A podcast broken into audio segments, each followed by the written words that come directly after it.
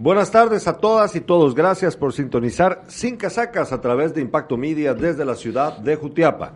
Hoy estamos muy contentos porque el programa que tenemos es necesario y eh, pues hemos llegado hoy a, concentrar en esta mesa eh, a personas que difieren en su opinión, pero que tienen buenas razones para pensar como piensan.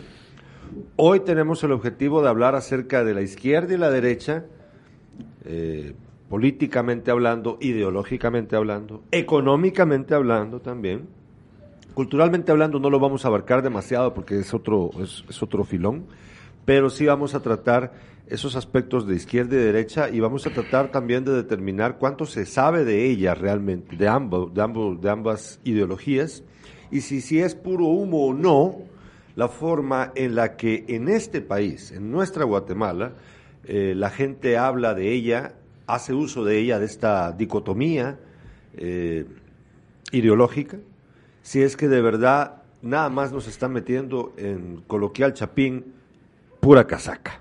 Hoy vamos a hablar acerca de ello. Pero antes quiero tratar tres temas bien breves. El primero, nuestro productor Adriel Tobar, ayer cumplió años. Y desde acá estamos felicitándote, Adriel. Nos da gusto por tu vida, por tu familia. Estás cumpliendo 31 años. Estás en la flor de la vida. Todas, todas son flores de la vida, todas, todas, todas las edades. Y nos da gusto, Adriel, que estés cumpliendo esta edad. Y quiero agregar que sos una persona espectacular como profesional y como ser humano. Nos, nos enorgullece que seas nuestro productor está siempre preparado, siempre con una respuesta ágil a todas las necesidades en esta empresa y nos encantás. Felicidades, Adrián.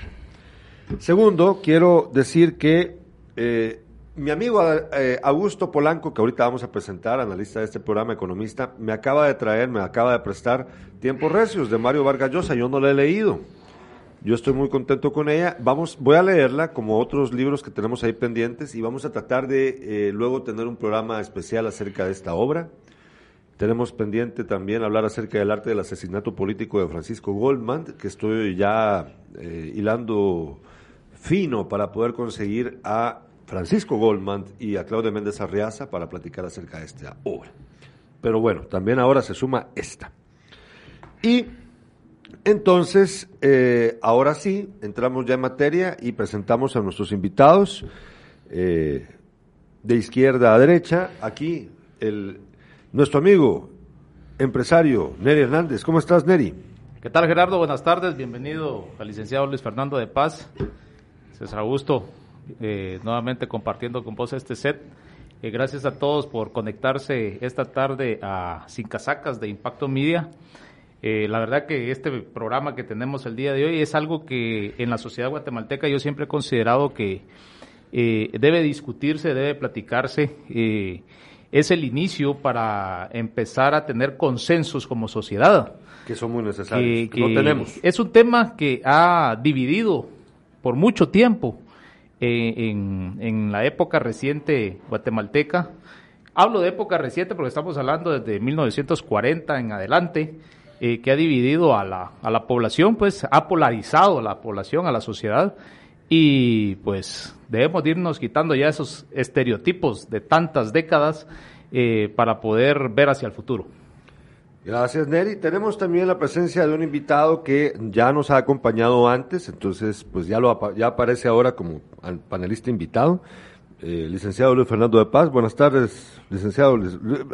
buenas tardes, Fernando, ¿cómo estás? Ahí tenés el Buenas tardes, Gerardo, buenas tardes, Osvaldo, buenas tardes, Neri. Es un gusto, buenas tardes a todos los jutiapanecos y a todos los, eh, a toda la audiencia que a través de la red nos eh, ve acá. Muy amables, gracias por la invitación. Gracias, Fernando. Y tenemos al economista Augusto César Polanco Carballo. Buenas tardes, Augusto, ¿cómo estás? Buenas tardes, Gerardo, ¿cómo estás? Eh, un saludo a la audiencia.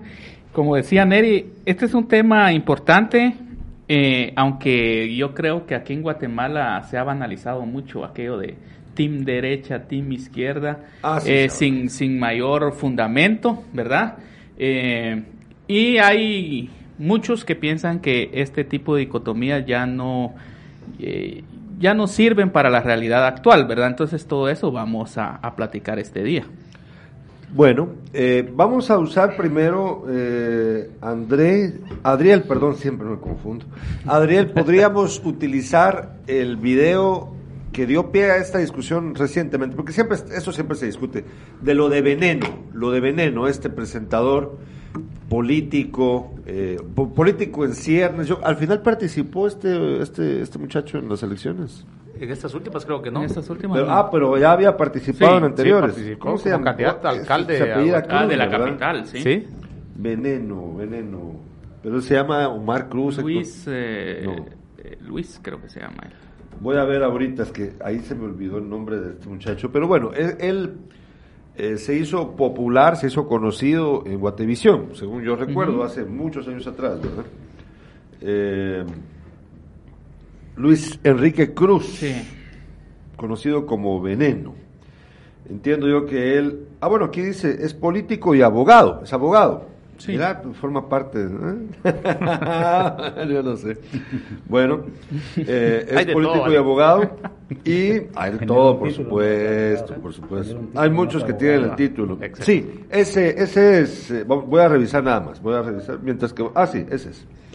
Pues yo lo, eh, este video, pues, fue el que pre- se pres- cayó como anillo al dedo para que pudiéramos Sí. abordar este tema. Entonces, este joven, bueno, ni tan joven ya, porque yo creo, yo calculo, ah, bueno, es un año menor que yo, es de la capital, del 82, conocido como Veneno, conductor de televisión, y bueno, eh, como lo mencioné hace un ratito, se hizo muy conocido en su etapa, por ejemplo, en Guatevisión.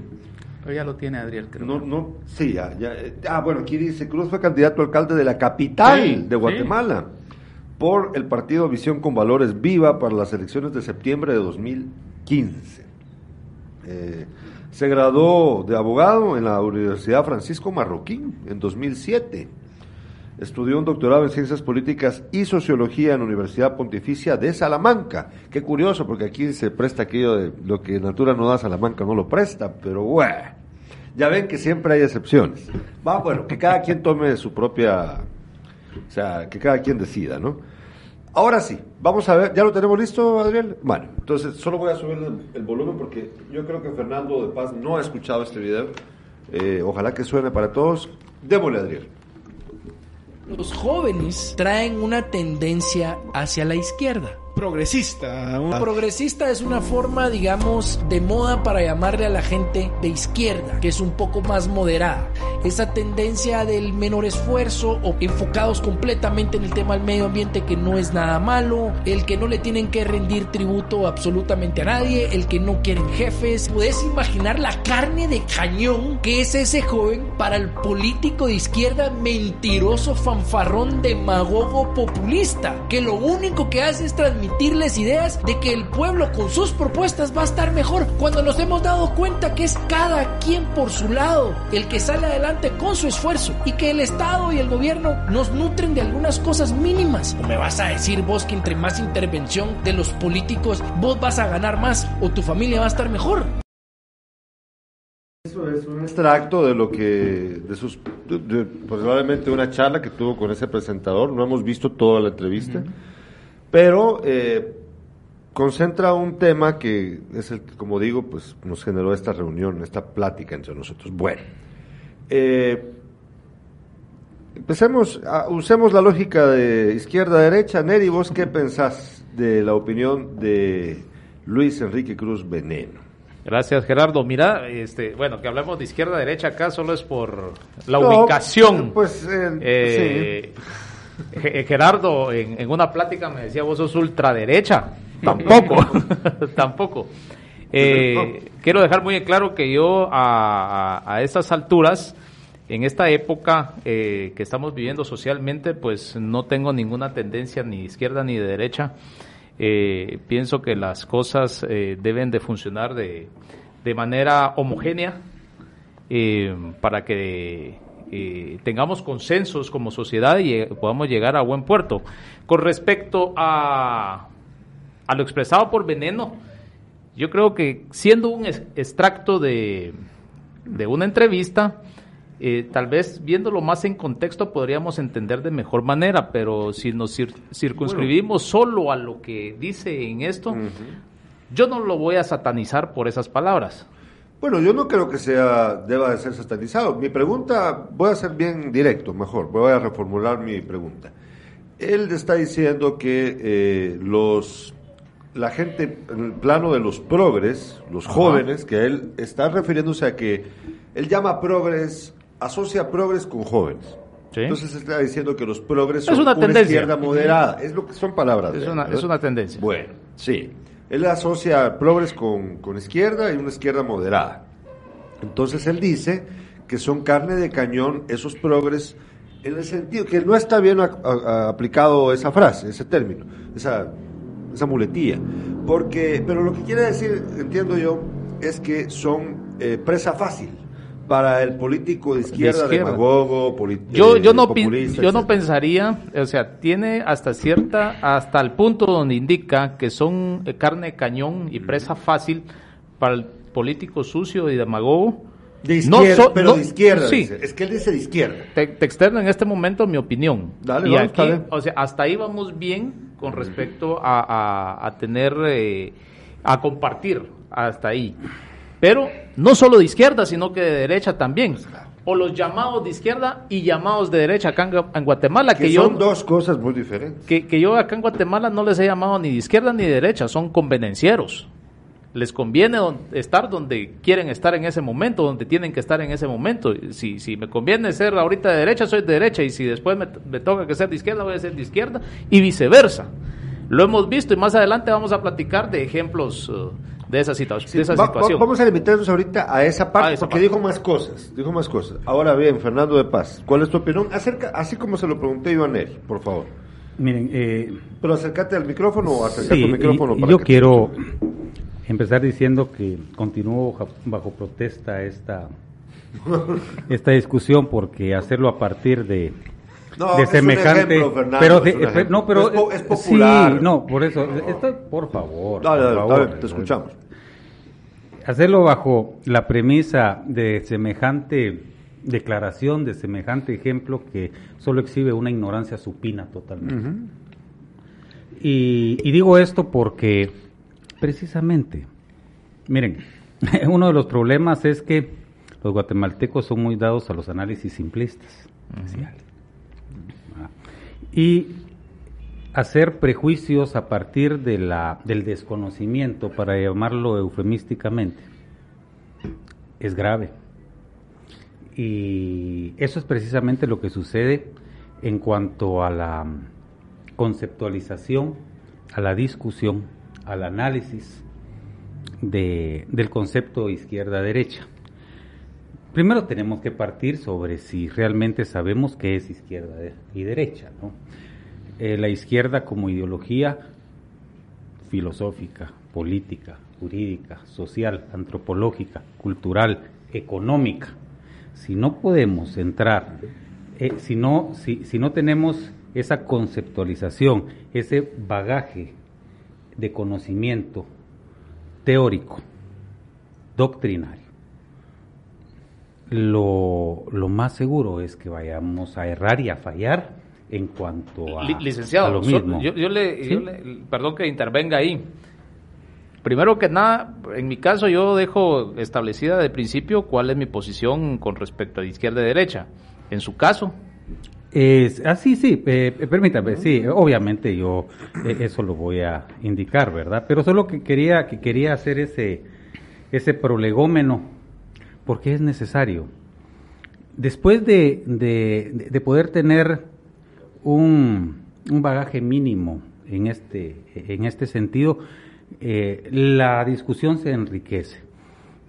Mm, no creo que tampoco acá sea el lugar para venir y, hacer una recordación histórica de todo esto porque entonces no. va el tiempo. No no es una discusión de la pero actualidad. solo solo solo también solo sí es es muy es muy importante tal vez eh, eh, para, la, para la audiencia y para nosotros mismos retroalimentarnos en que el origen de izquierda-derecha como concepto político está en 1789, Sí, sí. Revolución Sí, Francesa, sí. y que la razón por qué derecha o izquierda, y eso se es lo importante, ¿verdad? y eso, y eso es lo importante, y eso es lo importante, es porque a la derecha se sentaban los que estaban a favor del status quo, y a la izquierda los que no. estaban a favor Sí. de los cambios Eran revolucionarios. re- Muy bien. rebeldes, rebeldes. Sí. Ahora, yo siempre he dicho y he afirmado que mientras existan dicotomías sociales, económicas, mientras haya injusticia social, mientras haya pobreza, mientras haya miseria,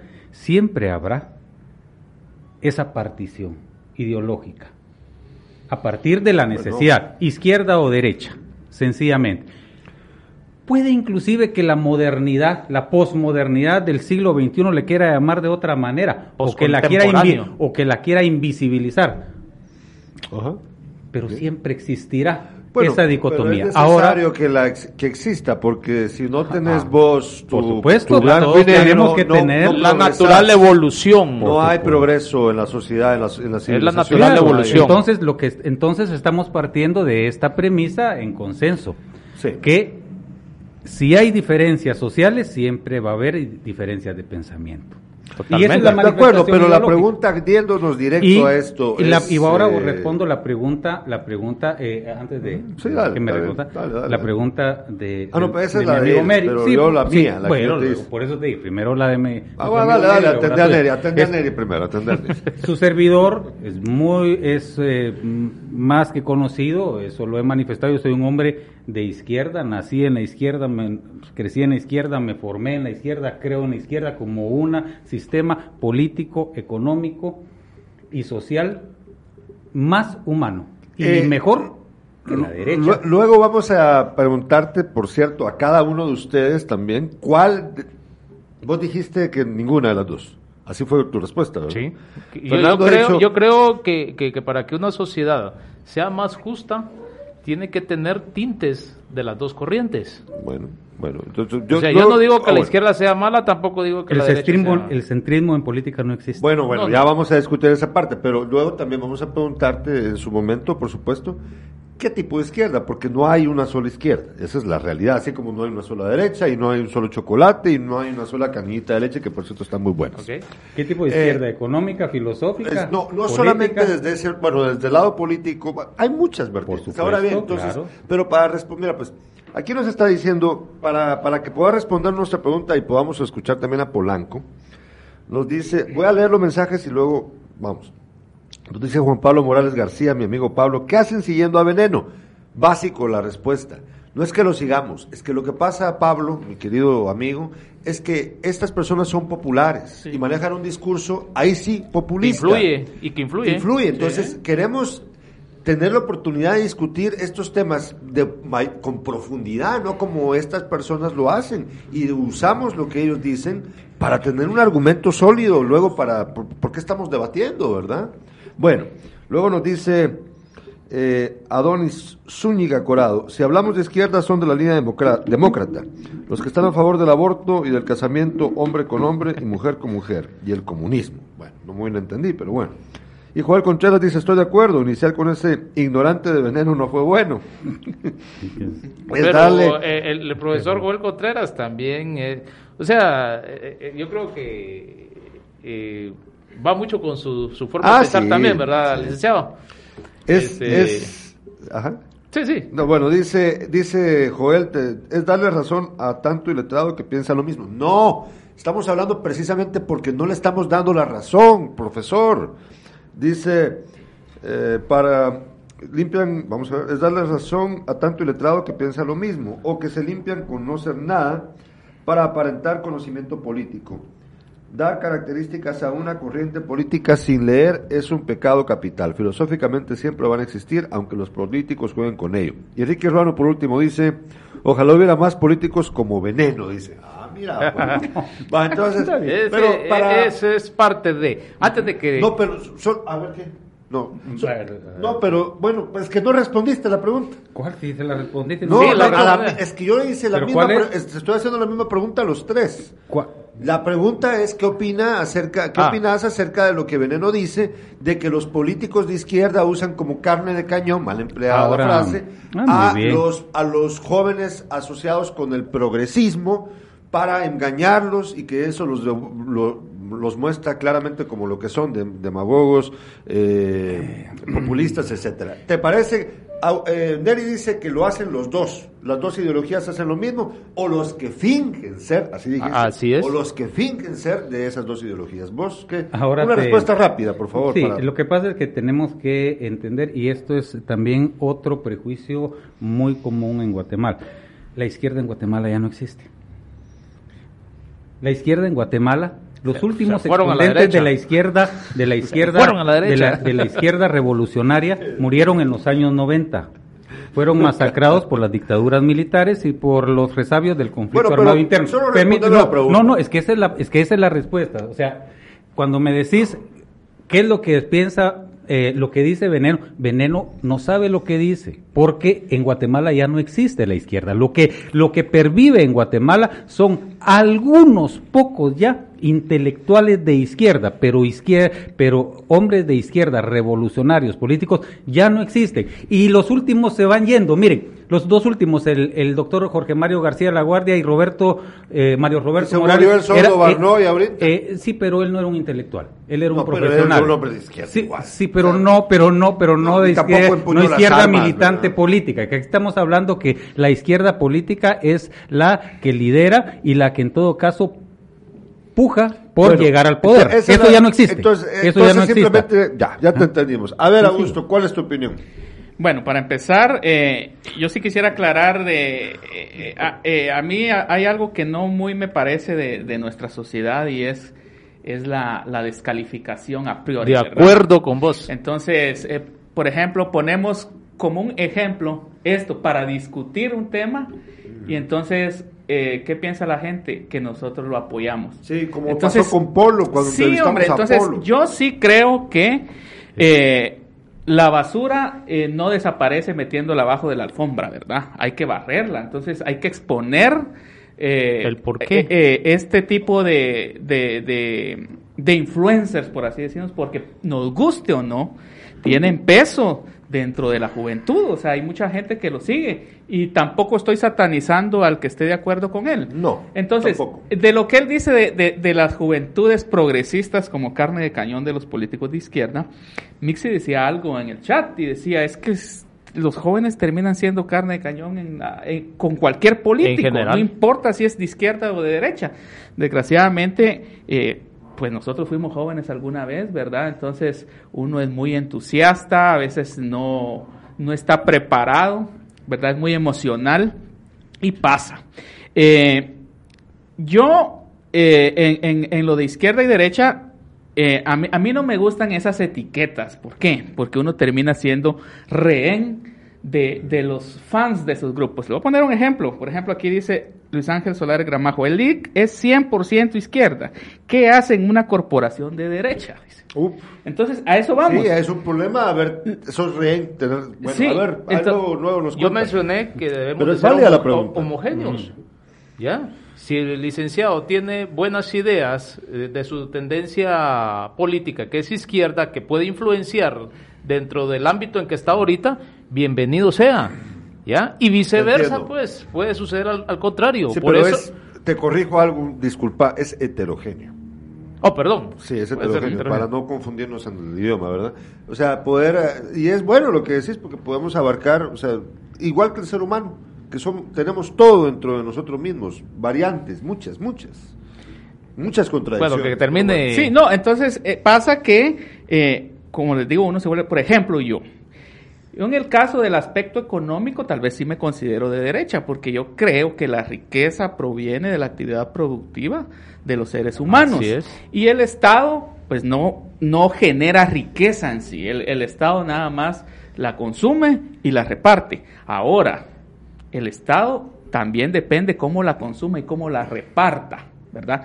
Por ejemplo, en el aspecto, digamos, de en el aspecto social, probablemente yo me encuadre más en, en, una, en un espectro ideológico de izquierda, porque, por ejemplo, yo sí creo en la seguridad social, yo sí creo en, en- en el Estado dando educación a sus habitantes, dándole salud, eh, Seguridad, justicia, justicia. seguridad. O sea, yo no creo como muchos de derecha que dicen que el Estado solo debería de dar seguridad y justicia a sus habitantes. Y que lo demás, educación, salud, lo deberían de, de, de- de De ser privado. privada. Entonces yo no creo en eso. Entonces, a mí me gusta hablar de ideas eh, que beneficien al, al, al individuo, ¿verdad? No importa si estas ideas se asumen como de derecha o de izquierda.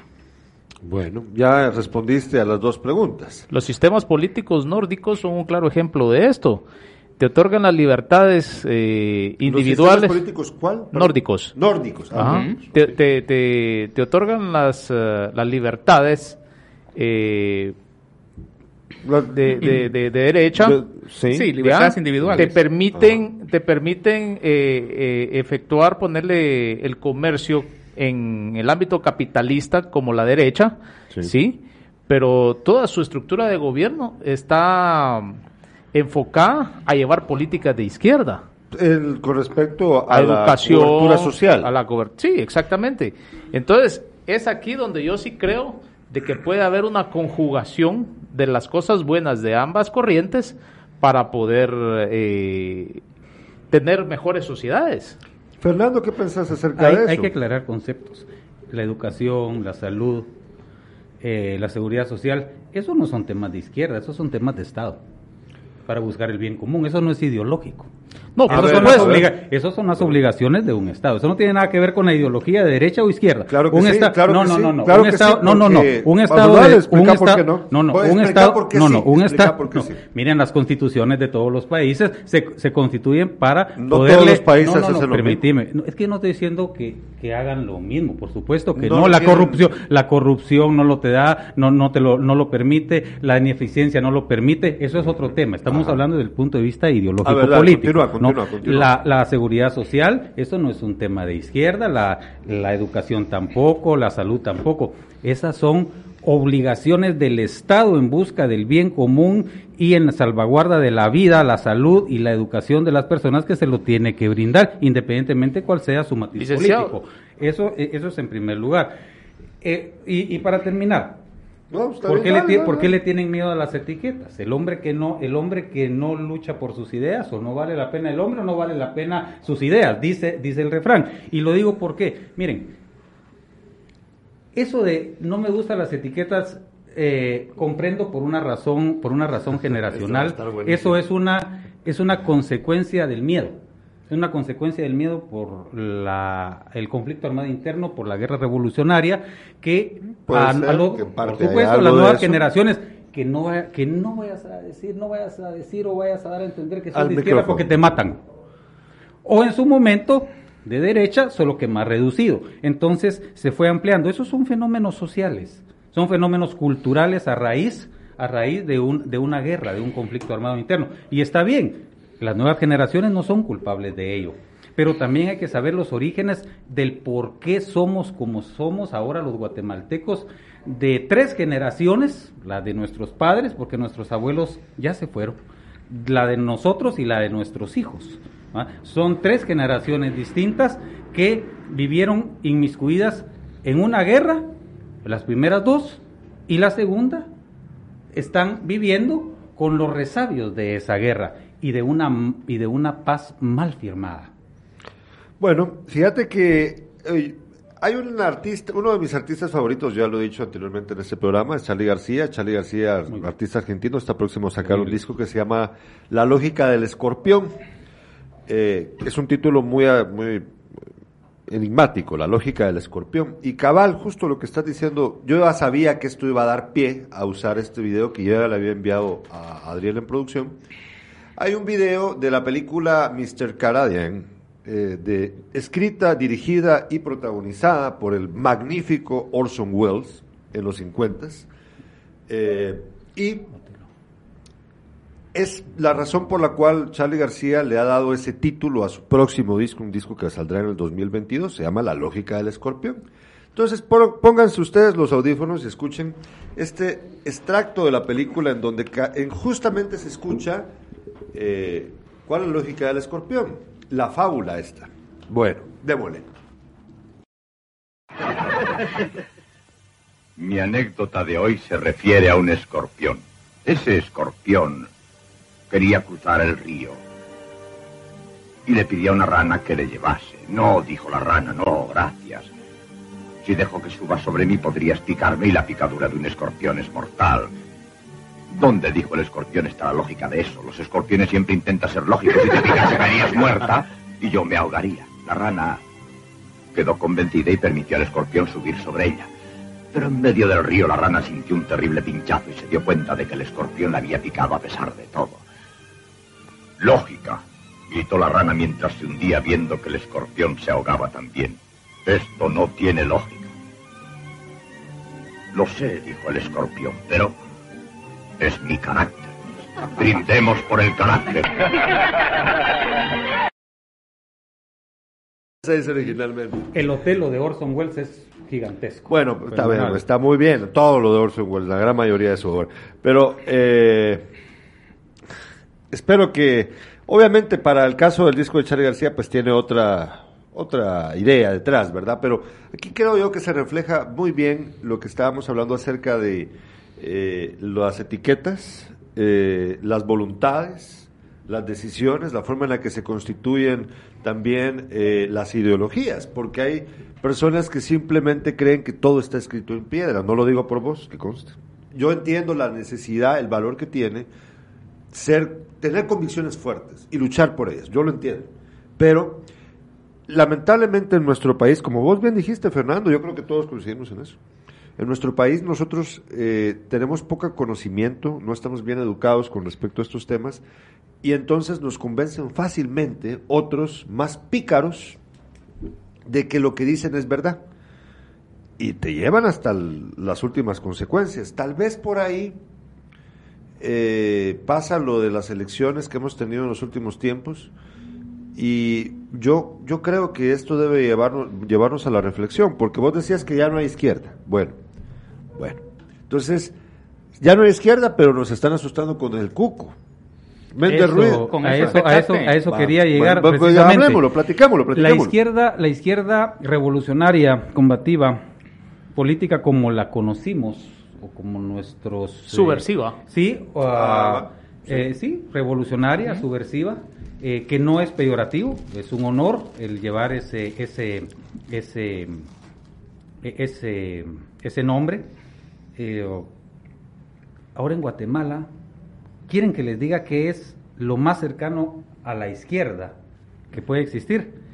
Es el Codeca, con una agenda de recuperación de las eh, de, de- de los eh, de, de la energía eléctrica, de los servicios básicos, y WINAC con una agenda indigenista. Claro, no estamos hablando de, de- de una izquierda como la de los años 80, 70, 60, de, de una izquierda del partido eh, eh, guatemalteco eh, del, trabajo. De Carlos González. no, no, no, no, no estamos hablando de eso. Estamos hablando de una mutación bastante diluida, pero muy específica. Eso es lo que podemos decir. Esos son los resabios de la, de la izquierda en Guatemala. Pero una izquierda estructurada, organizada, a la que se refiere este, eh, eh, este muchacho Luis veneno, Cruz Veneno. eso no existe. Esto, miren, Semilla no es de izquierda. ¿Cómo? Semilla, No, no mire, yo un día le dije, Vos la- no ves- vas a tener, vas a tener aquí a, a- a- Samuel Pérez a vendrá- Una vez le dije conversando con Samuel ahí en Sopos, mira Samuel, lo que pasa es que debes de entender que ustedes no son izquierda, ustedes simple y sencillo- son eh, una, una manifestación pequeño burguesa salida de la plaza. Pero yo del no creo que 2015. se. Un aprovechamiento no, de por supuesto que sí. nada más. Ah, Claro. bueno, Y- me lo voy a preguntar ellos- cuando lo claro tenga que aquí. sí, miren. Augusto, Augusto. No, y el, y, y- y el gobierno de la UNE, ¿cómo lo califica ver, usted? ¿Era. ¿Era izquierda? No, Porque mucha absoluta, gente no cree eso. absolutamente, no, ¿Qué, absolutamente, qué? no. Vos De hecho, les voy a decir algo, y, Dale, dale. y- y- y eso está plasmado. Muchos dicen el gobierno izquierdista de Vinicio Cerezo. El primer, el, el- el primero en decir, en desmentir que era de izquierda era Vinicio Cerezo. Lean, por ejemplo. No le convenía. No, no, no, no, no, no, no era, era, era era por convicción. nació, nació en izquierda Vinicio Cerezo. Eh, miren, pues les voy a decir, les voy a decir. El Junto con Alfonso Cabrera, etcétera, etcétera. El papá de, el papá de Vinicio Cerezo eh, perteneció, al igual que el papá del el presidente Serrano Elías, a las, a, las personas que, que protestaron a los profesionales contra la dictadura de Ubico y que estuvieron relacionados con la revolución de octubre del 44 y que formaron parte del Congreso del 44. Entonces, es, eh, eh, en, eso, en esa es la cuna familiar que nace Serrano Elías y el presidente Vinicio Cerezo. Y en su libro, Vinicio, Mario Monte eh, Toledo, dice que en las conversaciones Vinicio dijo, mira, es que vos, Mario, me querés a mí. Mario Monteforte era amigo personal del, papá de Vinicio, compañero de, de Curul. Vos me querés etiquetar a mí, utilizando la palabra, como derecha. Yo no soy de derecha, yo no, creo, eh, yo no soy de izquierda, yo soy un hombre de derecha. Y eso lo dijo el mismo eh, Vinicio Cerezo. Otro ejemplo eh, actual, el de Tel Maldana. Ah, Miren, por cuestiones políticas, a la extrema derecha en este país le gusta etiquetar de izquierda todo lo que todo lo que está en contra de, ellos. Es, es, eso, es, eso es así. y el pensamiento militarista, digo, no militar, militarista, que es diferente. Sí, estoy de porque, acuerdo. Porque hay, porque hay civiles que son con un pensamiento más retrógrado que muchos militares. Ricardo Méndez Ruiz, por ejemplo. ¿qué, hubiera pasado si Vinicio Cerezo en su momento eh, pensando en ser presidente o siendo presidente, hubiera dicho que es de izquierda. En su momento, no era, lo que pasa es que eso podía ser lo que pasa es que eso es improbable. Eh, podía ser él de izquierda. ¿Por qué no? podía, ser, estamos hablando hipotéticamente. Pues ¿Qué hubiera sucedido? Porque él se autoetiqueta en ese momento de derecha. Porque ¿Quieren que hubiera sucedido? y le voy a dar la respuesta. termino. Este, ¿Qué hubiera sucedido si Vinicio Cerezo en su momento viene y se etiqueta de izquierda? Va, se etiqueta en ese momento de derecha porque era lo que lo iba a llevar al poder o lo iba a mantener en el poder. No, no, no, no, aclaro, claro. Es socialdemocracia, que la socialdemocracia... Aclaro, una cosa. Vinicio Cerezo le dice a él en una en entrevistas para el libro a Mario Monteforte Toledo. o sea, esto no era público, fue, público mucho después cuando supuesto. Toledo lo escribió. Ahora, ¿qué ahora pasa? ahora, ahora ¿qué pasa si Vinicio Cerezo hubiese sido de izquierda y lo dice públicamente, siendo presidente? Siete intentos de Estado tuvo el presidente Vinicio Cerezo el general Alejandro Gramajo los detuvo, el ministro de la Defensa. Pero si él en 1985, sin firmar la paz, dice que es de izquierda, en dos no hubiera, no, no, no lo hubieran dejado en el. En dos cuentas lo votan. Exactamente, porque no era el momento político para decirlo. Si es que lo hubiese sido, pero no lo era.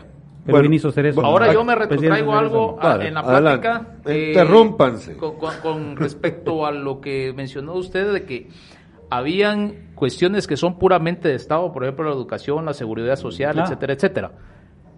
Sí, hoy en día son aspectos de Estado o políticas de Estado establecidas ya dentro de la Constitución, pero en su momento de dónde nacieron. Hablamos, por ejemplo, eh, el IX. Nace, o sea, su, su, génesis es en, en la revolución. Sí, así es. ¿Ya? Y si hablamos de revolución, cuando hablamos de revolución, es una, es, es, eh, un sí, y sinónimo, de izquierda. De izquierda. No todas, la revolución de octubre es, eh, es, eh, es bastante sui generis. Fíjense que...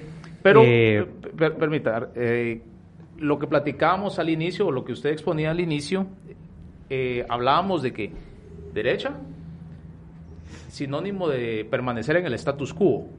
Izquierda, ser sinónimo de ser rebelde o revolucionario. ¿Sí? Entonces, de, eh, partiendo de esa premisa, podemos entender de que cualquier revolución es izquierda. ¿Sí? Eh, bajo esa bajo esa premisa sí bajo esa premisa del cambio para la premisa del cambio. Pero no todos los... Mire, hay una palabra clave aquí, un latinismo que se llama mutatis mutandi. Sí, sí, sí, está, muy bien que lo hayas usado. Eso significa, eso significa, no, hay que cambiar lo que se debe de lo que se debió de haber cambiado. es, una cuestión conceptual ideológica. Ahora, solo quería terminar con el ejemplo porque es importante, si yo me refiero por cuestión generacional, yo soy el más viejo aquí de todos, hablo de, de, de mi época de juventud, Vinicius Cerezo, muchos eh, eh, de la audiencia, pues dirá, ¿y ¿quién era Vinicius Cerezo? Pero por eso quiero hacer el otro ejemplo para que quede bastante claro, el de Telma, Telma Aldana. Todos decían que era de izquierda. Miren, ahí están las declaraciones grabadas en 502 claro que de ella. Yo soy una mujer de derecha. Obviamente, si ella fue magistrada electa por el Partido Patriota. Yo por, eso, yo por eso, yo por eso dudo mucho, no es que dude de vos, pero dudo mucho de tu buena memoria. No me fío de tu memoria con cuando decís que Samuel Pérez dice de que él es de izquierda. El partido no es de izquierda y él no es de izquierda. Yo, ¿y Yo quién te lo digo, di- lo, lo dijo hace un momentito, dijo que, que te lo dijo, que sí soy de izquierda. Así dijiste, lo tenemos grabado. Ahí lo buscamos a él, hacemos un No, río. no, no, no, no, no. No. ¿Qué- qué dijo? No, que, que se asume que Semilla es de izquierda, pero... So, pero él yo le dice dije que no era de izquierda. Yo le dije que no era de izquierda. Sí, pero ¿quién asume eso? No, no, no, pero permitime, voy a O sea, aclarar, voy a aclarar algo ya que me, que me estás acusando de, ¿quién estás poniendo, estás, yo no sé, vos, vos, No, estás vos poniendo asumiste. palabras en mi boca que No, yo no he dicho. Yo lo que dije acá fue, a- al, al- al hablar de Samuel Álvarez, que en Sofos, en una conversación, sí, yo esa le parte, dije, sí. Samuel, ustedes no son de izquierda, ustedes son... ¿Y qué te respondió? No, permitime, voy a terminar. Ustedes son jóvenes pequeños burgueses salidos de la Ah, plaza en el qué bonito. 2015, Está- está simple y sencillamente. Eso fue lo que Va, yo le pero, dije. pero ¿por qué le dijiste eso? ¿Acaso él dijo yo soy de izquierda? A ver, rebatime. O sea, vos Eso que salió, eso salió, eso. eso salió a raíz, eso salió es a raíz de la, de la plática que estábamos ahí. Sí, Y- pero, no, pero entonces, no Gerardo, ¿por no asuma, no, no, permitir? mira, no lo que no es Gerardo. escuchar lo que te voy a decir, a ver si, a ver si hilando, vamos a hilar fino aquí. Miren, miren pues, miren pues, miren pues, a ver sentido común. Vos estás diciendo que Tel Maldana, la gente cree que es de izquierda. No, yo no dije que la Bueno, gente- entonces, ¿qué dijiste de no, Tel no, Maldana? no, no, yo Que lo que ella- dije es que la, ella la es de no, derecha. No, no, tampoco dije. mira, es de- pues, espérame, ahí. lo que yo dije fue que Ah. Telma, mira, pues, lo que yo di- lo que yo dije fue que Telma Aldana y está grabado en Sí, 502 sí, sí. dijo, yo no soy de izquierda, Sí, yo sí. soy de derecha. Sí, vaya. Y que etiquetarla de izquierda Sí. lo hacen las personas de ultraderecha o la- los sectores reaccionarios de Sí, ultraderecha. pero Eso fue va- lo que yo dije, pues, nada más. viene el punto que yo te quiero plantear, a ver si bien clarito. Pa- solo para terminar esta pequeña discusión, esta en particular. Semilla nunca ha dicho ser de izquierda, para empezar. Yo no es que le vaya a Semilla, que consta, solo estoy aclarándolo porque estamos hablando de esto. Segundo, Tel Maldana era la precandidata de ese partido y a todas luces, y más con lo que vos acabas de decir, Tel Maldana es mujer de derechas. No sé yo qué, tan a la derecha esté. Entonces, por atar, atando cabos es lógico que un partido que fuese de izquierda no podría, haciendo, siendo personas íntegras, ¿verdad?, en sus convicciones y todo, tener una candidata de derecha para ser candidata a presidente de la República. Entonces, a mí me parece que esas confusiones o esas, esas sugerencias acerca de las, de las preferencias y las tendencias supuestas de la gente nos crea más confusión. Y por eso quiero aprovechar el tiempo para preguntarles a los tres, poco a poco. Por favor, sean breves en sus respuestas. Miren, a ver, Augusto. Entendiendo que hay razones políticas, ¿verdad? O sea, de políticas públicas. Ideologías. La ideología de izquierda, habla mi primo Fernando, que procura, está en contra de la ruindad de un sistema X, cualquiera que este Perdón, sea. repetí eso. La ideología de izquierda, digámoslo así en términos románticos y así muy amplios, ¿verdad? Está en contra y pelea en contra de la ruindad del sistema imperante, ya sea este de cualquier pues, tipo, ¿no? Imponerse. ¿Cómo? Imponiéndose. Bueno, la, la forma en la que lo pretende hacer hay, hay muchas, ¿no? Pero digamos que regularmente es por medio de las armas. No bueno, necesariamente. regular, no necesariamente, no necesariamente. Bueno, pero esa es, digamos, la parte eh, medular, en teoría, de esas diferencias entre uno y otro en lo que hemos visto a lo largo de este, del siglo anterior y este. En teoría, hablando así a grandes rasgos y a lo pendejo. Mira pues, Augusto. Económicamente hablando, este país, ¿qué es? ¿Cuál es la dinámica económica de este país, dentro de todas las categorías que hay en la ciencia económica? Este, este país es mercantilista. Es mercantilista. Eh, fíjate que este libro es muy interesante y, y, Vargas Llosa sostiene una tesis ahí. Eh, por ejemplo, cuando aquí Guatemala ha sido gobernada por la derecha, pero todos los males de Guatemala se le achacan a la izquierda cuando nunca ha gobernado. Loquísimo. Hubo 10 años donde podemos decir que gobernó una izquierda. Yo concuerdo con el que es algo sui generis, mm. porque fíjate que la verdad, eh, lo que se buscaba en ese tiempo era insertar a Guatemala dentro del sistema capitalista, porque aquí existían, era un, sistema medio feudal todavía. Entonces, eh, hay un dicho que dice, mal con el capitalismo, pero peor fuera del capitalismo, ¿verdad? Entonces, eh, en 10 años que, que, gobernó Arevalo y Arbenz, se dieron unos grandes avances sociales, ¿verdad? El seguro social, las escuelas tipo federación, el código de trabajo, etcétera, etcétera, etcétera. Entonces, eso es algo que yo no entiendo cuando acá en Guatemala cualquier problema que sale, la culpa la tiene la izquierda cuando no ha gobernado la izquierda. Por eso es que yo le preguntaba al licenciado si él consideraba que el gobierno de la UNI había sido de izquierda, porque la gente, porque ese gobierno daba unas transferencias condicionadas. Ah, Los programas sociales. Que la verdad que era un buen programa, ya si lo, lo Como política muy buena. Como política pública es muy buena. Lo que pasa que yo siempre he dicho aquí que aquí en Guatemala arruinamos todo hasta lo que es bueno, ¿verdad? Entonces después se, se puede volver clientelar, corrupción, etcétera. Pero ese tipo de, de, de políticas públicas dinamizan la economía y al final nos conviene a todos. Entonces aquí no ha gobernado la izquierda. Entonces, a mí me gusta ver en el Congreso, por ejemplo, lo que decía el LIC, ver ahí a WINAC, eh, ver al MLP, ¿verdad? MLP, sí. El brazo político de Codeca. Me gusta también ver a Semilla, por ejemplo, yo voté Lista Nacional Semilla, porque yo pienso que en el Congreso es donde se deben debatir los grandes temas nacionales y debe haber un verdadero debate cosa que ya no tenemos. Si vamos las, las, últimas eh, reuniones ahí en el Congreso, no se da un debate. Es un gallinero. Es un gallinero, ¿verdad? Entonces, eh, con descalificaciones de uno a otro, etcétera. Entonces, aquí no existe un verdadero capitalismo. Estamos hablando de crear, imagínense, una ley de competencia, porque aquí no hay competencia. Pongo de ejemplo, telefonía, todo lo que privatizaron, lo que privatizó Arzu, ¿verdad? Eh, no hay una verdadera competencia. Energía eléctrica estamos fatales, ¿verdad? Antes de que continúes con ello, pongan la atención a eso que voy a decir. Esto me encanta lo que acabas de mencionar. Miren, estos son factores económicos que inciden en la vida de todos, de todos los guatemaltecos y guatemaltecas. Pero la mucha gente, lamentablemente, confunde esto que acaba de mencionar Augusto, factores económicos, con políticas eh, que tienen que ver, que ya no son políticas públicas económicas, sino con políticas públicas de, eh, por ejemplo, hablan de que el aborto, de la, de, por ejemplo, el matrimonio igualitario, la inclusión de la mujer, los, bueno, todas las leyes por, del femicidio también. el feminismo en general. El feminismo en general.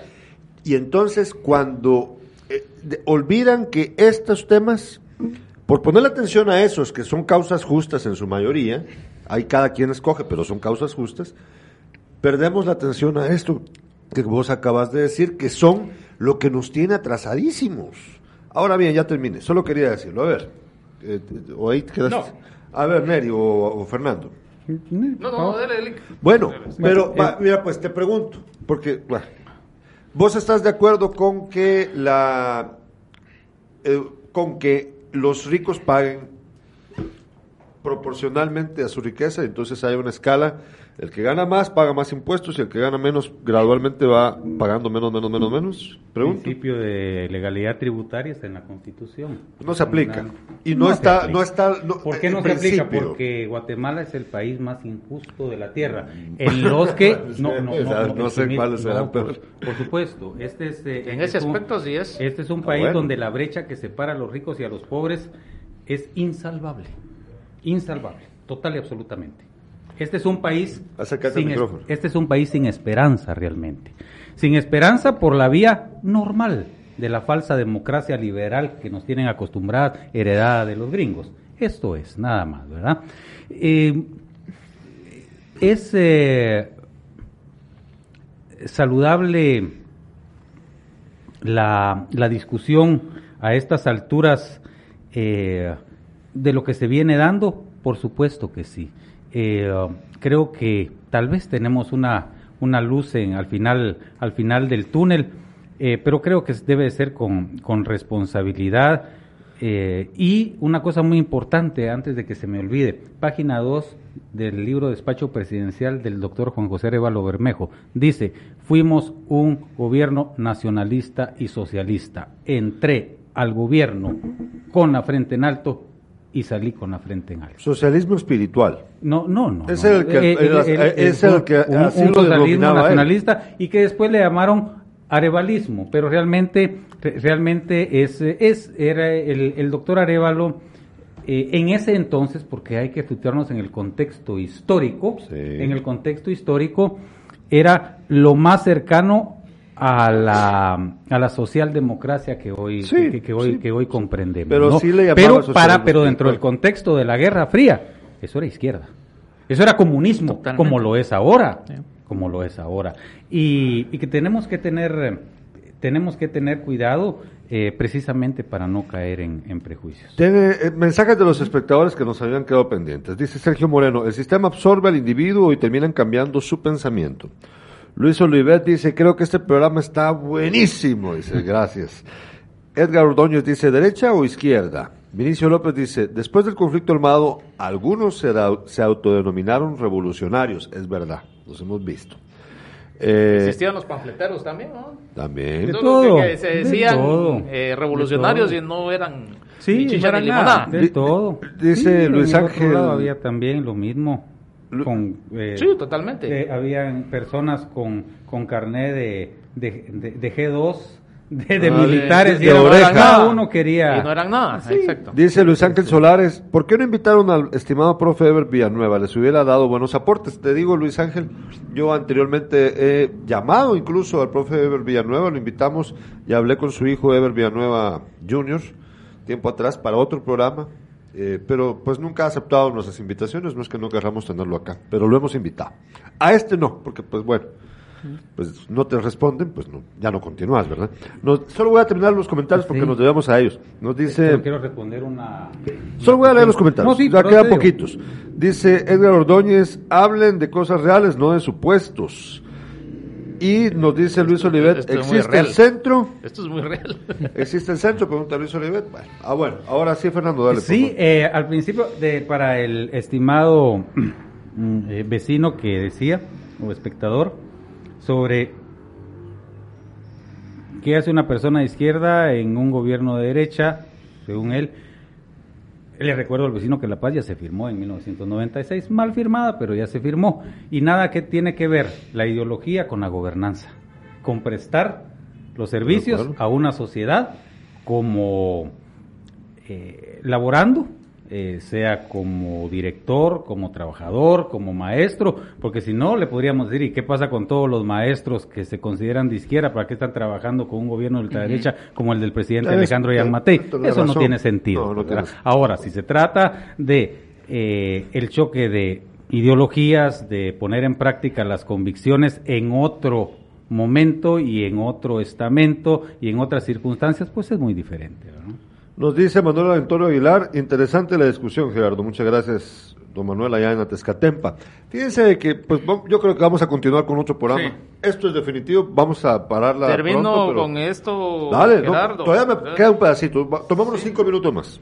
Sí, con respecto a lo que decía Augusto, eh, ¿por qué descalificar a la izquierda cuando no ha gobernado? No ha gobernado. ¿Ya? Si ha sido la derecha la que ha tenido la sartén por el mango, ¿cierto? Este, repito, no toda la derecha es buena, no toda la izquierda es mala. ¿Sí? Que quede claro esto. Y que es- viceversa. y viceversa.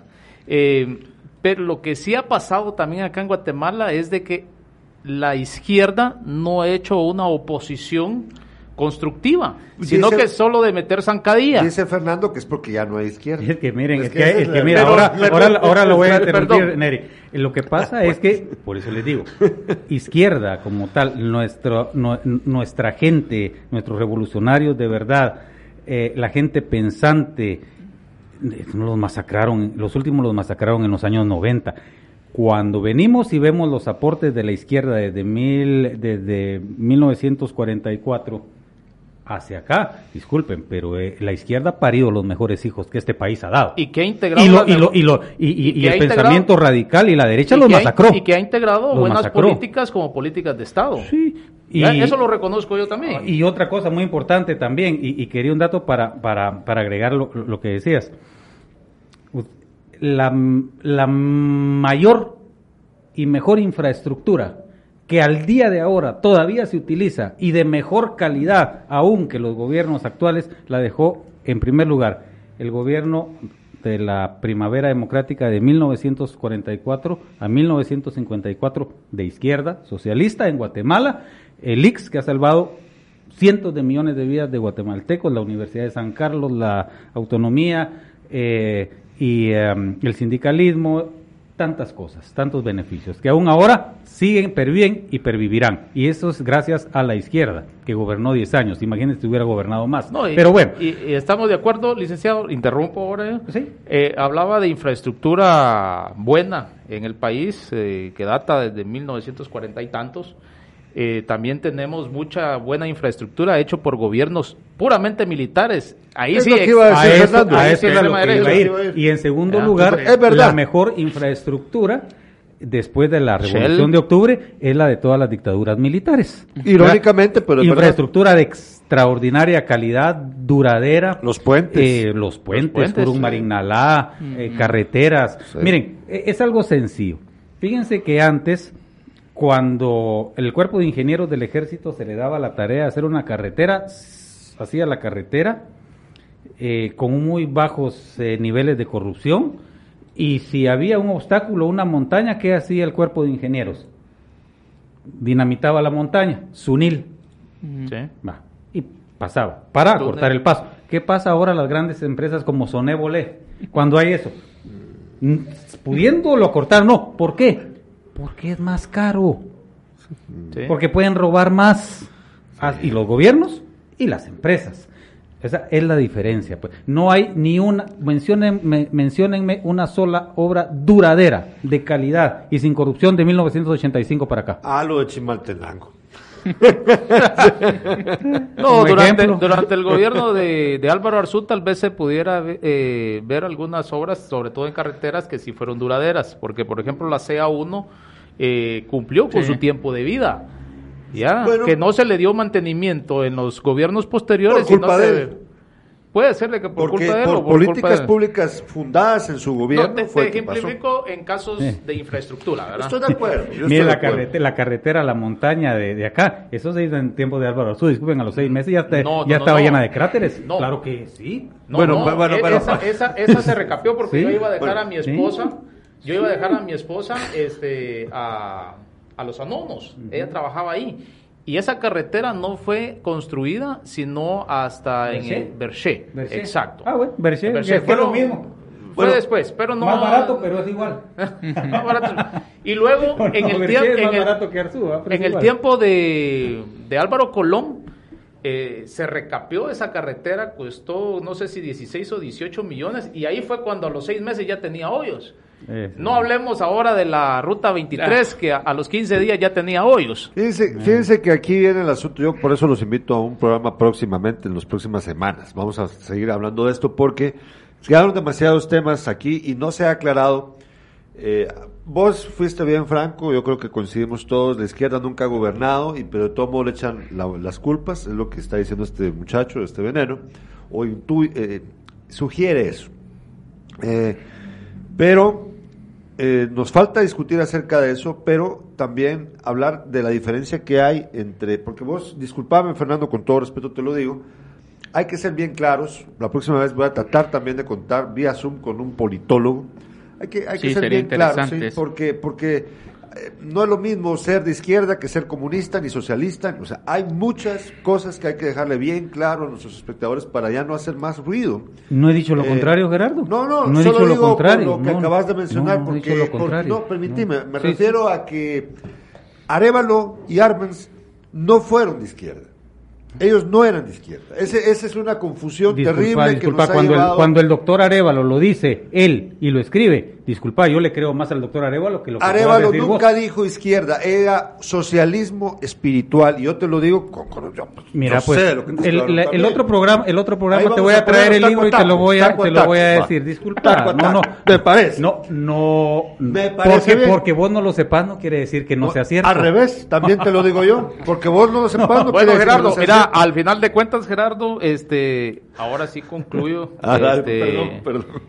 eh, yo considero de que independientemente de nuestra eh, corriente ideológica, sea izquierda, sea derecha, eh, la parte esencial acá es la discusión. Como sociedad nos ha faltado sentarnos en la mesa, gente que sea de izquierda, gente que sea de derecha, eh, o gente que considere que no tiene ninguna de las dos corrientes, bajo respeto, tolerancia y, y no descalificar a, a- la parte que se tiene en el frente.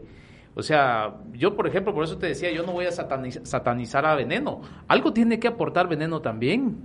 O sea, tonto no es. Tampoco es un tonto, porque si es una, una persona que tiene mucha influencia eh, en la juventud, sobre todo hoy en día, es porque no es ningún tonto. O sea, maneja sus tres dedos de frente y, y, y ha de pensar algo bueno y algo bueno tiene que aportar. Así como nosotros acá, algo bueno se puede sacar de, ca- de lo que cada quien piensa, de lo que cada quien dice y de lo que cada quien pueda aportar. ¿Sí? Estoy no sé si me explico. Dice Luis "Mu- Muchay, ¿qué onda con los documentos filtrados entre Arbenz y los rusos? ¿Son pajas o son reales? Vamos a discutir eso en el otro programa. Pero me gusta esa forma de ver. A, a ver, Augusto, ¿vos qué pensás? ¿Vos has visto monedas de todo el mundo? ¿Poder, ¿Podemos, por favor, usar el billete de Singapur?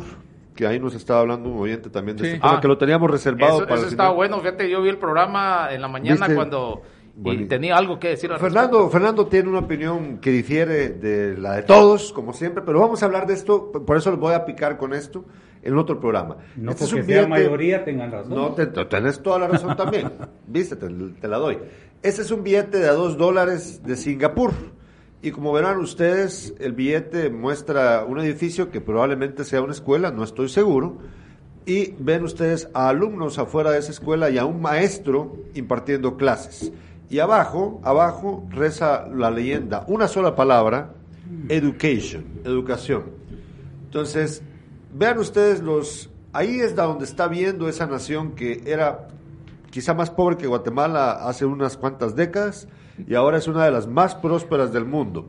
Sí. Con esas políticas, venite de regreso, con esas políticas contradictorias, mixtas, eh, como la China, que son capitalistas a ultranza por un lado, pero aplican ciertas eh, doctrinas que se asemejan mucho a... A la izquierda. No, no, miren, porque con yo China no pasa- creo... miren, no, comunismo. Les voy a explicar qué es, Es lo que que, no pasa. creo miren, eso. no, no, miren, ¿qué, qué es lo que pasa acá? Dale, dale. En- bueno, en Pero primer- no nos vayamos del punto, Miren, que el punto es que no, eso no, debe de ser vamos- sí, eso lo nuestro voy a tocar ejemplo después. Miren, también. eh, China simple y sencillamente es un sistema político comunista con una economía capitalista. Simple Ah, bueno, y sencillamente. Eso es lo que, eso es lo que hay que, hay que Hay tener. una aportación mixta. punto, Entonces- porque el, el comunismo como política económica no funciona. No, no, no, no, no. Mira, Los mira, ejemplos miren, los pues, miren, no, sí, pero es que por eso es que Política económica. hay que, hay, hay que, hay que ahondar en la discusión. La vamos a ahondar. Vean, miren pues, la China es, es, un, es, es un imperio, siempre lo, nunca ha dejado de ser un imperio la China, de hecho, en la historia. Inclusive cuando Mao llega al, a- al poder, se separa, se separa de las políticas que le quería imponer la Unión Soviética. ¿Por qué se Sí, separa? querían porque, la- porque el comunismo de, de la Unión Soviética se basaba en, el, en la industria. ¿Ya? Mientras que el comunismo en la modernización, en la toma del poder por medio de los de- de- de la clase trabajadora, de la Unión Soviética en ese entonces.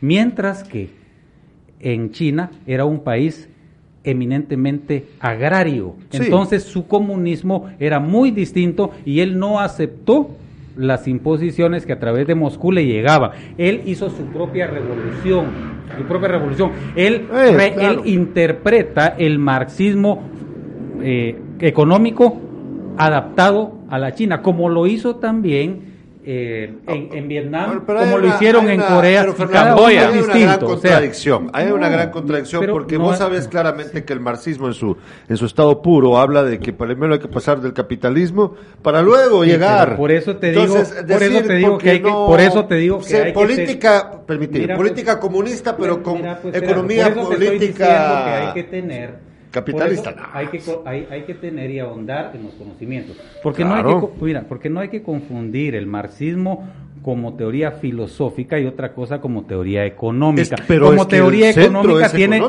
mira, como teoría filosófica es una cosa, como teoría económica o doctrina económica es otra también muy distinta. O sea, no no no confundamos ahí No, peras va- con no vamos a confundirlo, Pero vamos a bueno, tener a un otra- politólogo para ahora, ahora, ahora, en cuanto al billete de Singapur, Sí. yo solo quería decir algo. ¿Ves la diferencia de cómo iniciar un programa de verdad incide en la calidad del mismo? Si hubiésemos iniciado con el...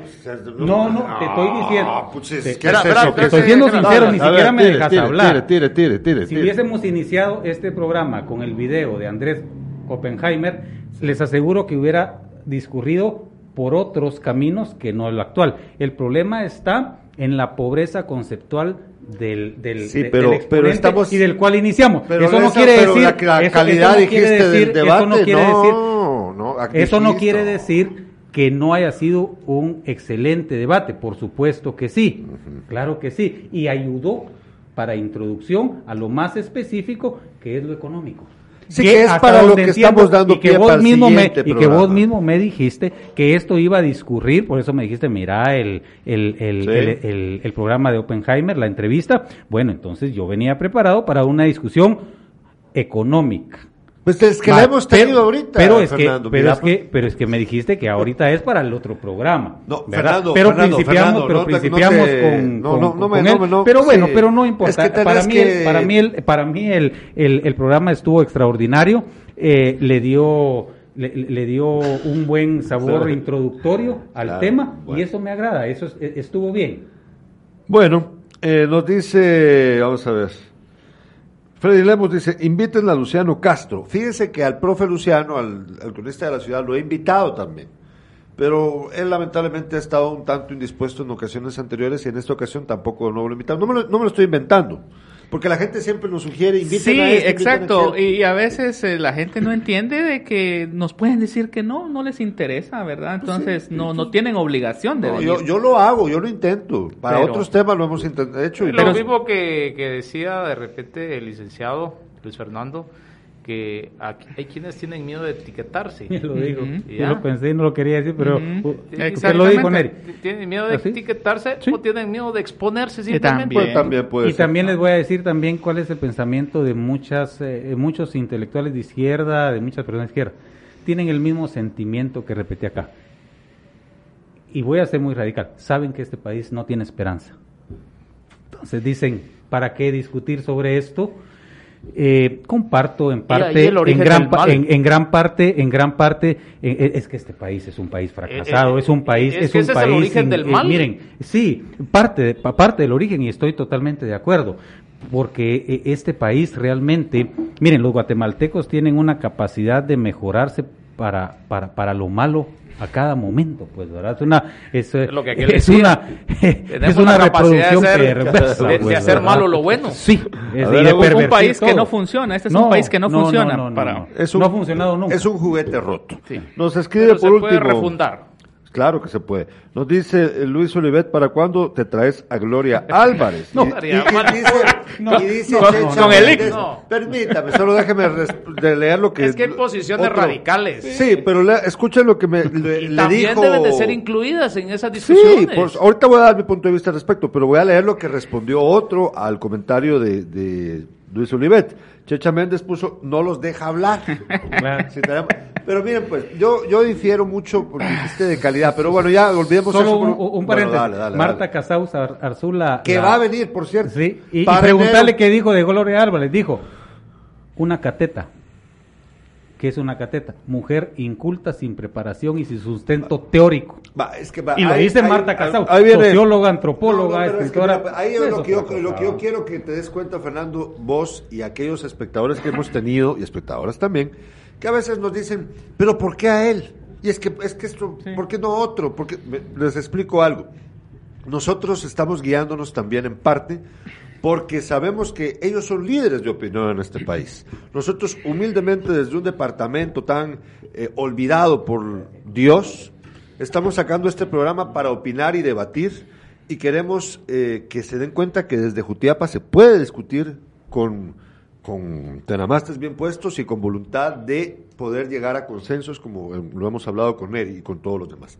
Entonces, para poder entrar allí, uno debe de poderse poner a discutir y revelar, cuando creemos que están equivocados, las falsedades o las estupideces de quienes en este momento son muy populares en la vida política nacional, en la vida pública nacional. Entonces, eso es lo que nos motiva a buscar pero, este, este, esta presentación que hicimos, o traer a Gloria Álvarez cuando acepte, o cuando entrevistamos a Polo, o si viene Méndez Ruiz, o si viene el que usted quiera que piense diferente a nosotros. Pero que todos tienen cabida. Todos tienen cabida. Todos tienen Sí. cabidas. Para que una discusión eh, sea provechosa, para que puedan salir ideas que, que marquen el rumbo que este país debe seguir, que esta sociedad debe tener, todos cabemos.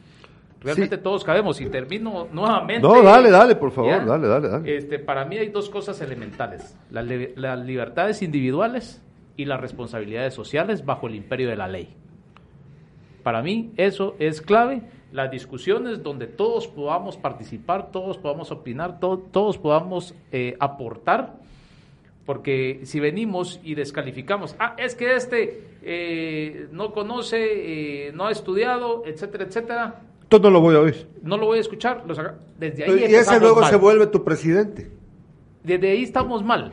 Desde ahí empezamos mal porque entonces solo nos segmentamos a cierto grupo que cree tener la razón y la razón debe ser colectiva, no individual. Nos escriben, los, es que no nos dejan, pero eh, mientras que lo hacemos, por favor, Adriel, ponete la foto porque el viernes vamos a entrevistar a, a Aldo Dávila. Lo vamos a tener en programa especial a las 7 de la noche. Por ejemplo, sucede lo Eh, que con mucha gente sucede con, con, ¿cómo se llama? Con veneno. A mí Aldo Dávila no me cae bien, pero hay cosas que sí está haciendo bien. Y le no, vamos a preguntar. no digo que todo lo que está haciendo lo está haciendo bien y, y como lo debe de hacer eh, una investidura de su categoría. ¿Ya? Estoy de acuerdo. Pero hay ciertas cosas buenas. Nos, di- ciertas cosas buenas. nos dice, me llega mucha, voy a ver si me contesta y a él les cuento, me imagino que se refiere a, Lu- a Luciano. Y por último nos dice Edgar Ordóñez, inviten a Oscar González. Te cuento, Edgar, que cuando empezamos este programa, cuando antes de empezar el programa, antes de salir al aire la primera vez hace más de un año, eh, mis socios, eh, Mario Valderramos de Grupo Solar y Mario Ruano de Hotel del Sol, pero Mario Ruano fue él el que me dijo, mira Gerardo, está bien si invitamos para que participe, por incluirlo dentro de tu equipo que estás formando de analistas a Oscar González. Pues sí, le dije, ¿por qué no? El tipo es polémico, tiene opiniones interesantes, las diferencias que hay entre y yo, pues a mí no me importan. Entonces le dijo, y aquí lo digo claro y pelado, y si me salen cachimbazos después que le, hago brete. Pues estamos en sin casacas, estamos en sin casacas. Entonces, y esto, pregúntenle a Mario Rano si estoy mintiendo. Entonces vino y le dijo, mira, venite, mano, venite aquí a la Corporación Marc, tengo algo que proponerte. Llegó, se lo propuso, le dijo que lo iba a pensar. Pasaron los días, no respondió, luego lo volvió a llamar, le dijo, venite. Llegó, volvió a proponérselo y al final no hace, no quiso, se hizo el loco. Luego andaba diciendo, sí, es que no sé qué, criticando que porque tenemos aire acondicionado. Alguna gente le decía, ¿cuándo, ¿cuándo te van a invitar al programa? Y él se hacía guasas. Aquí les digo, mucha, nosotros, yo estaba dispuesto a que estuviera aquí y no quiso. Bueno, ni modo, ni modo, así es la vida. Bueno, Gracias, gracias por su sintonía a todos. Gracias a Neri Hernández, eh, a Augusto César Polanco Carballo, Gracias, gracias. Eh, les recuerdo, ahorita te dejo despedirte. Mañana tenemos sala situacional contra la violencia contra la mujer en su tercer capítulo. Y el viernes la entrevista a Aldo Dávila a las 7 de la mañana, siempre despierta con mi padre, Carlos Alberto Sandoval, mañana y pasado. Fernando. Sí, gracias a todos, eh, muy amables por la invitación, muy interesante la, la discusión. Eh, solo quiero despedirme con esta frase. En una sociedad, en un país donde la justicia no existe, el derecho y las leyes son un crimen y un absurdo. Repetila, repetila, por favor. En una sociedad o en un país donde no existe la justicia, el derecho y las leyes son un absurdo y son un crimen, sencillamente. Y eso es Guatemala. Y crimen es que la carretera la tengan que bachar las municipalidades, pinches ladrones. Muchas gracias, no, no, las munis, el gobierno central. Les agradecemos, gracias a todos, buenas noches. Buenas noches.